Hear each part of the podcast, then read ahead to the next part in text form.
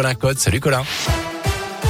Salut Jérôme, salut à tous. À la une de l'actualité, aujourd'hui, un nouveau membre des Dalton interpellé à Lyon dans le 8e arrondissement euh, lundi. Un jeune homme de 17 ans qui aurait lui aussi participé au tir de mortier visant une équipe de télévision en tournage dans le quartier de la Guillotière le mois dernier. Il s'est vu remettre une convocation devant la justice pour mineurs pour le mois de février 2022. Euh, par ailleurs, deux autres membres des Dalton doivent comparaître pour ces mêmes faits aujourd'hui.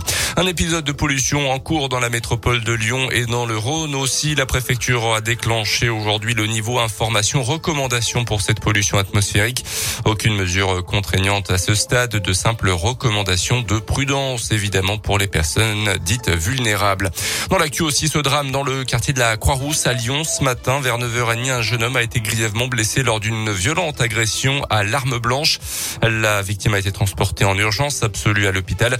Selon plusieurs médias, la victime s'agirait d'un mineur isolé âgé de 17 un suspect aurait été interpellé. On ignore encore les raisons de son geste. Une enquête a été ouverte pour tentative d'homicide volontaire par arme blanche.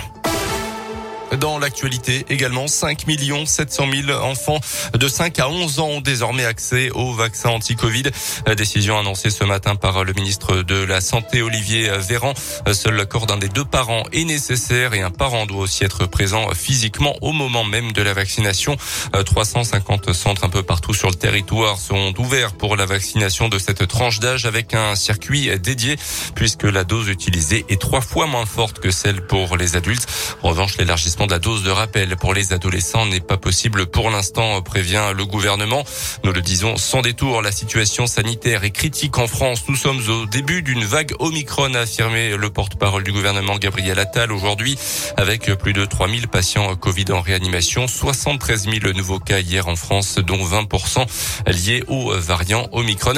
Notez enfin que le Conseil d'État a rejeté ce matin le recours déposé par le syndicat national des gérants de discothèques contre la fermeture de leurs établissements. Euh, fermeture décidée il y a quelques jours par le gouvernement et que, qui devrait durer encore quelques semaines. Refus justifié par la nette dégradation donc de la situation sanitaire et des risques de contamination dans les espaces clos.